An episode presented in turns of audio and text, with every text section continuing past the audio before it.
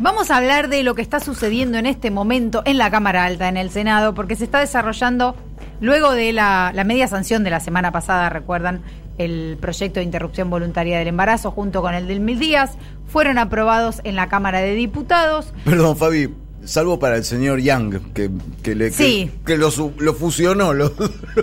Eso lo vamos a hablar un poco, ¿no? De, de las cuestiones de la desinformación y la confusión que están, que están en este momento desarrollándose. Parece insólito, ¿no? Parece mentira que las personas que tienen que haber leído eh, con detalle y con fineza los, los proyectos ni siquiera saben que son dos proyectos separados. Con Pero todo además lo ni que siquiera domina la matemática. No, además, ¿no? Que además una, una persona, una persona supuestamente que trabaja en fertilización no sabe que los mil días, imagina un embarazo de, mil días. Tipo, así la panza. Era un me queda. elefante. lo que- Bueno, mucha gente no debe ni saber lo que estamos hablando, lo vamos a pasar a desarrollar. Se está entonces en estos momentos produciendo el, el cuarto día de debate en las comisiones informativas, en el debate, en las comisiones conjuntas. Hoy finalmente va a salir un dictamen que como, bueno, el Frente de Todos tiene mayoría en las tres comisiones, va a salir sin ningún problema. Ese dictamen de mayoría es el que se va a votar el 29 en, eh, en la Cámara de Senadores para finalmente dar por aprobada completamente la, el proyecto de la ley de interrupción voluntaria del embarazo. Pero ¿qué es lo que estuvo pasando? esta semana en el Senado, también porque por ahí hay mucha gente que no sabe cómo funcionan las comisiones adentro de la Cámara de Senadores. Para que un proyecto se apruebe tiene que pasar por distintas cámaras, eh, por distintas comisiones, perdón, en este caso eh, las comisiones que se presentaron, que las decide por supuesto la, la presidenta de la Cámara, que en este caso es Cristina Fernández de Kirchner, fueron la banca de la mujer, que es la cabecera, es decir, por donde ingresa, asuntos penales eh, y salud y justicia. Estas son las cámaras, las comisiones por las cuales va a pasar el proyecto.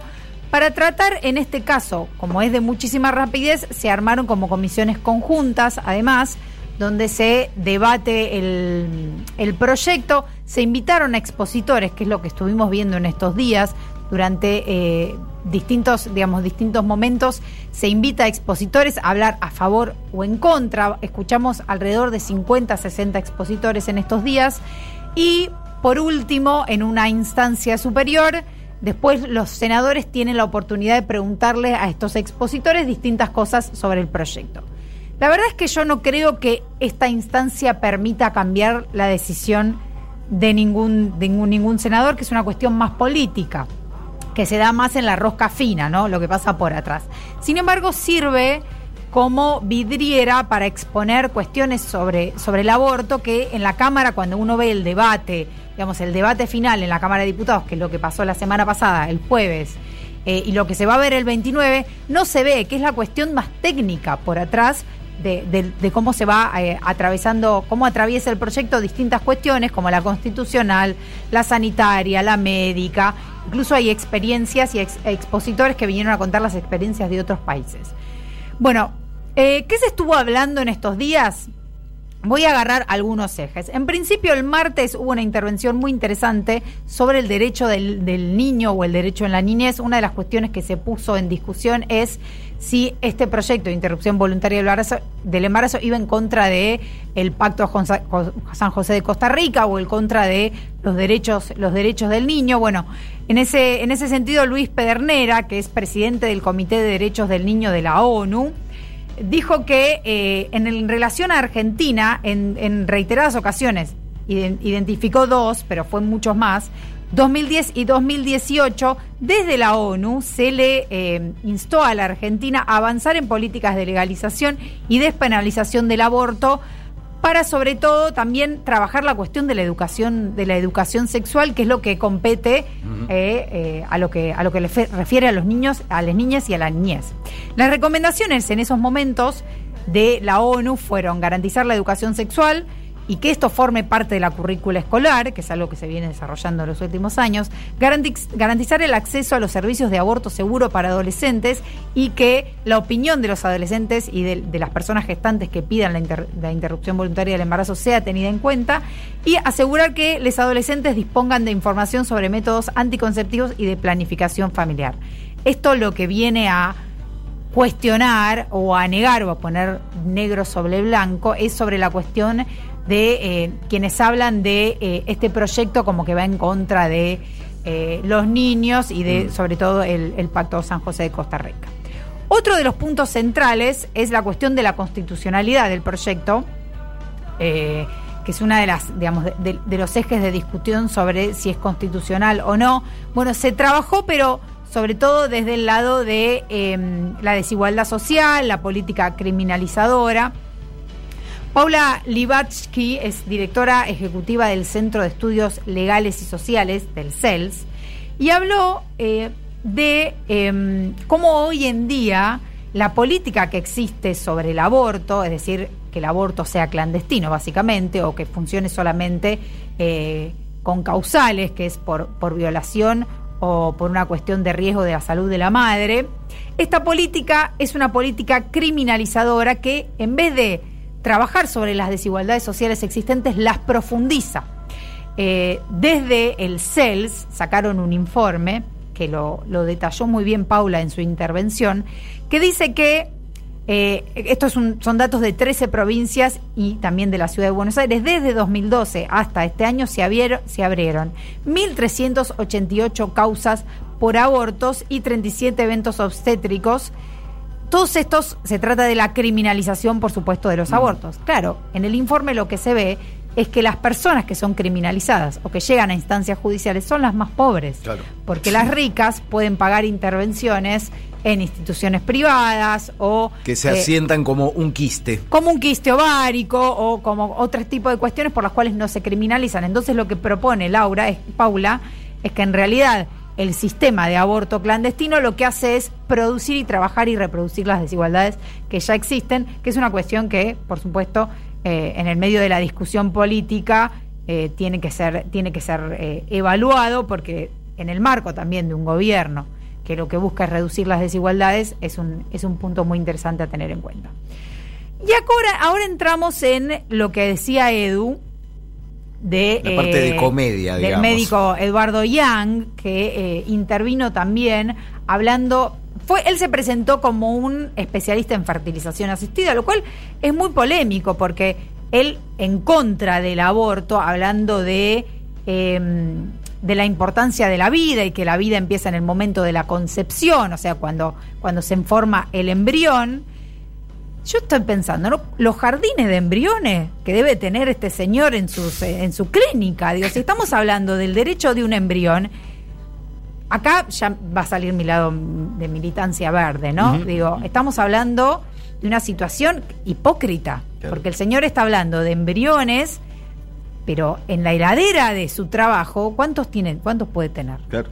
En una granja de fertilización tenés millones de embriones que se descartan, constantemente. Entonces no seamos hipócritas. No seamos hipócritas. Lo que les molesta es que la mujer decida sobre su cuerpo. ¿Qué es lo que pasó? Este señor médico Eduardo Yang, que de nuevo se presenta como un especialista en fertilización, planteó una duda en el medio de su exposición, diciendo que no sabía por qué al proyecto de interrupción voluntaria del embarazo se le llamaba proyecto de los mil días, porque un embarazo no, no transcurre mil días. Entonces, eh, acá hay dos cuestiones. Lo primero es la cuestión de la desinformación. Está exponiendo en un espacio sin haber leído los proyectos que está, que está, que está cuestionando. Claramente quiere decir solo lo que le interesa decir. Y, y lo llevaron solamente para decir eso. Entonces, ya el armado de, de, este espacio de exposiciones que defienden, que defienden la ilegalidad, te está hablando de que no les interesa ni siquiera modificar una situación eh, que, que, criminaliza a las mujeres. Solamente les interesa defender su punto de vista, que para él también es un negocio, por supuesto. Eh, Claro, después se le contestó eh, diciendo que el Mil Días era un proyecto aparte y complementario del de interrupción voluntaria del embarazo, que lo que hacía era permitir el seguimiento de las personas gestantes desde el momento, deseantes, desde el momento del embarazo hasta los tres años del IGE. Y con, por supuesto, eh, eh, contempla la cuestión alimentaria, la cuestión nutricional y un montón de, de, cuestiones durante ese periodo de tiempo que son, que son los mil días. Por otro lado, y esto pasó ayer, ayer me parece que fue el día más interesante de los, de los, de los tres días hasta el momento. Uno de los puntos que eh, más se debatió fue la cuestión de eh, si la interrupción voluntaria del embarazo complicaba o no o aumentaba la mortalidad por complicaciones relacionadas al embarazo.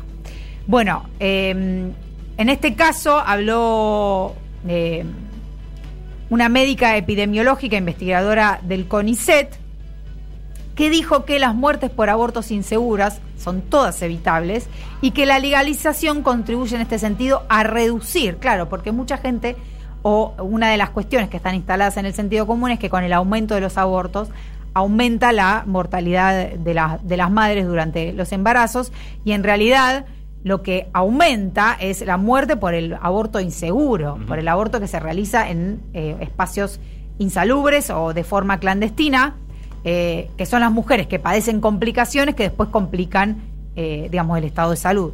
Pero en realidad los abortos realizados de forma controlada en espacios en espacios en, las condiciones en las mejores condiciones y de forma legal lo que hacen es reducirlo incluso desde España una una especialista que es eh, Noelia Vera, que fue invitada para, para, participar de la exposición, dijo que donde en España el aborto es legal desde 2010. Dijo que, eh, según datos del Ministerio de Salud español, em, se redujo la cantidad de abortos realizados en, estos años, porque muchos dicen que, claro, eh, se legaliza el aborto, aumenta la cantidad de abortos, aumenta la cantidad de muertes. Y en realidad eh, que exista la posibilidad del aborto, existe también eh, y lo instala para que se discuta, para que las personas tengan también acceso a la información y decidan de mejor manera. No necesariamente que se legalice el aborto implica que va a aumentar. Al contrario, los números a nivel internacional lo que muestran es que cuando se legaliza el aborto se reduce la cantidad. Eh, por ejemplo, en España, desde 2010, antes abortaban cerca de 113 mil mujeres y en 2018 la última cifra que se, que se tiene es que el aborto, los abortos fueron 95 mil, por lo cual se redujo, se redujo la tasa y las mujeres, de nuevo, de esta forma, lo que se comprueba es que las mujeres no utilizan el aborto como método anticonceptivo, mm. que es una de las... Otro lugar común, ¿no? De los celestes. Exacto, uno de los lugares comunes a los que siempre se va eh, y, pareciera que estas discusiones no tienen sentido, ¿no? Porque siguen repitiendo exactamente lo mismo, no se escucha. Otra de las cuestiones, o otro de las, digamos, de los mitos a desentramar sobre la ley de interrupción voluntaria del embarazo es la cuestión del costo.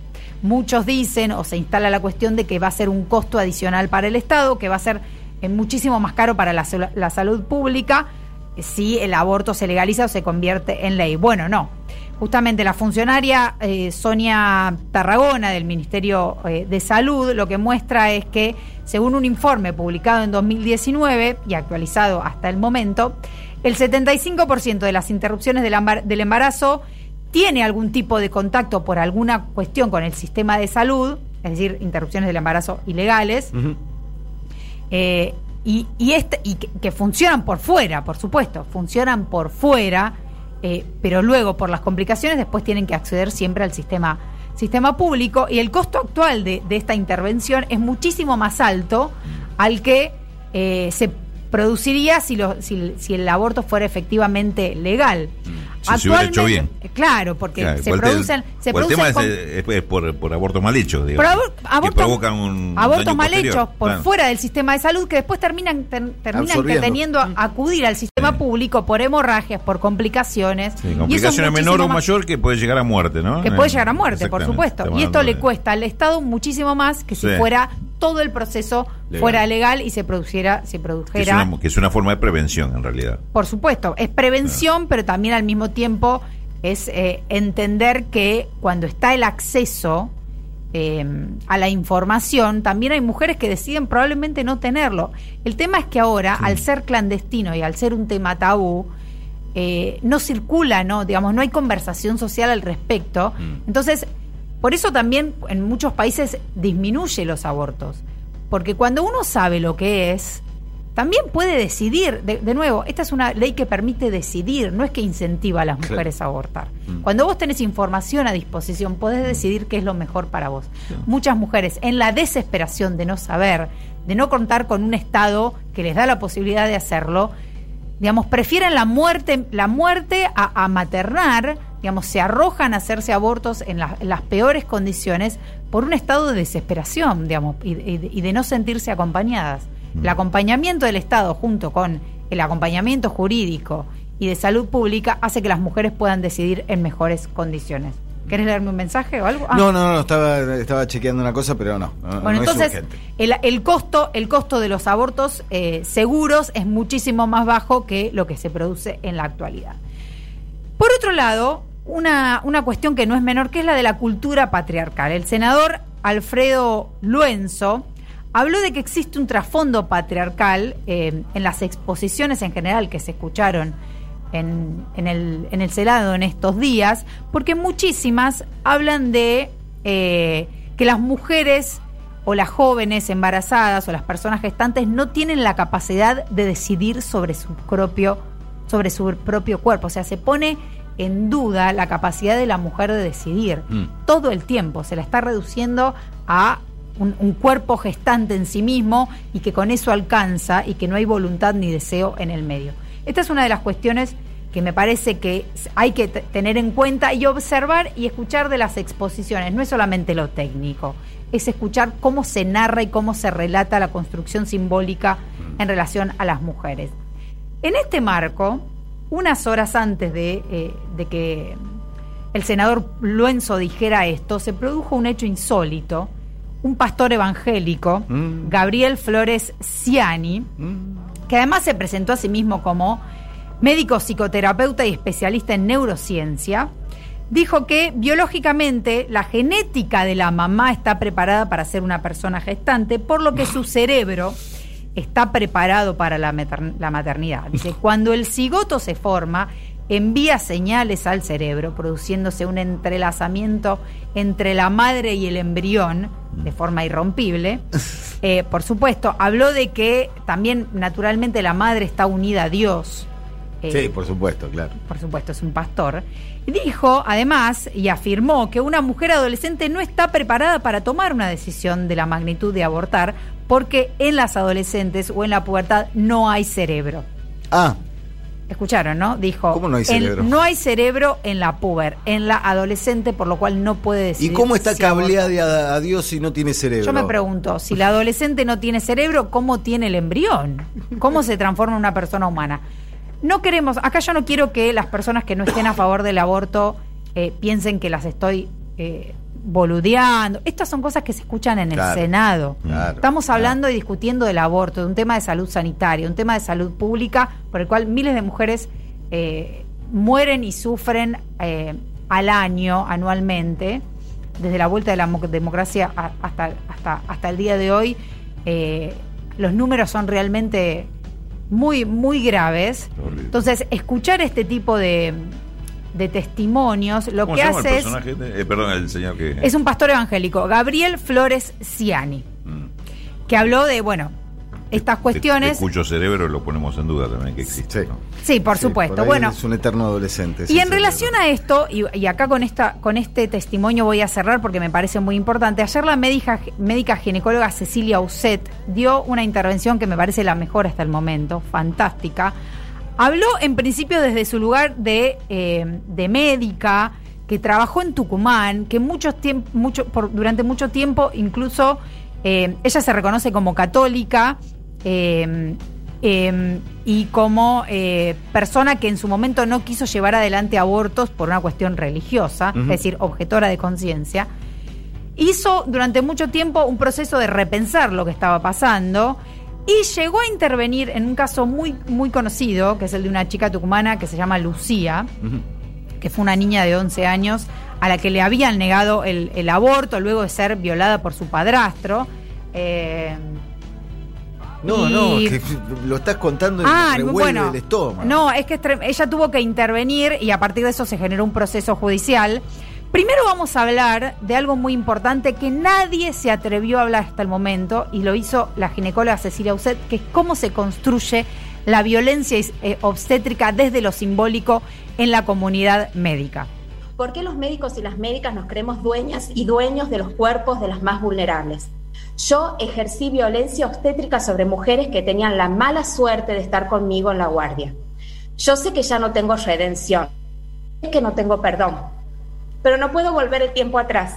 Por eso estoy hoy con ustedes. Vengo a traer la voz de mis propias víctimas, en las que ejercí sin duda alguna un abuso de poder, a las que expuse ante la policía, a las que juzgué y a las que interrogué de una manera cruel. Bueno. Fuerte. Está hablando de un ejercicio de violencia obstétrica que se produce en relación al sistema médico. Y ella una de las cosas que dice es que en la escuela, digamos, en lo que es, lo que es la, la, educación médica en la universidad, les enseñan a los médicos que tienen poder sobre el cuerpo de las mujeres. Lo está diciendo una persona que atravesó la universidad en Tucumán y que ejerció violencia obstétrica sobre sus propias pacientes. Lo cual no es menor. Pensemos culturalmente también cómo mm. se construye la cuestión del aborto. Mm. Y ahora sí, para cerrar, lo que hizo Cecilia fue preguntarle a Lucía, que es esta chica tucumana que tuvo que atravesar todo este proceso judicial para poder acceder a la interrupción del embarazo de forma legal, le dijo, Lucía, ¿Querés que lleve algún mensaje tuyo a los senadores? Bueno, vamos a escuchar lo que dijo Lucía. Lucía, la niña que logró la interrupción de su embarazo porque no se cayó. Gritó hasta que la escuchó el Estado y la escuchó el mundo. La niña por la que yo, el padre de mis hijos y toda mi familia aguantará los embates judiciales que sean necesarios. Le pregunté si les quería mandar un mensaje a ustedes, senadores, porque sabe perfectamente lo que estamos tratando acá. Les transmito textual lo que me dijo porque nos está viendo, ella y su mamá. Doctora, decir a los senadores que ninguna menor de edad tiene que volver a pasar por lo que yo pasé. A mí a veces me dicen que tuve una hija que está viva y que la tiene el médico que me visitaba todos los días. Otros me dicen asesina porque dicen que mi provincia es provida. Decirles que cuando ellos dicen que el aborto no es legal, los médicos se confunden y creen que ningún aborto es legal y se enojan con nosotras, aunque seamos menores. Decirles que tienen que obligar a los Doctora, vaya terminando, por favor. Sin que tarden ni un solo día. Va. ¿Qué día? Ni un solo segundo. Era Lucía, una nena de que en su momento, cuando tenía 11 años, fue abusada por su abuelastro. Mm. Eh, y tuvo que transcurrir durante un tiempo en embarazo, luego accedió a la, interrupción del embarazo, al aborto de forma legal, pero a los médicos también que, que, la, digamos, que la acompañaron en este proceso están, están judicializados. Mm. Por una cuestión que es legal, porque por causales, o sea, pensemos la cultura patriarcal que enmarca toda la discusión del aborto y cómo en algunas provincias en Argentina pareciera que tuvieran una legislación aparte y mm. una norma aparte, donde no solamente se persigue a las niñas abusadas, eh, sino también a los médicos que interrumpen o que acompañan, eh, digamos, la interrupción del embarazo. Bueno, algunas de las cosas que se vinieron hablando, el proyecto entonces hoy va a salir el dictamen de mayoría, se va a votar el 29 en el Senado y bueno, esperemos que sea ley.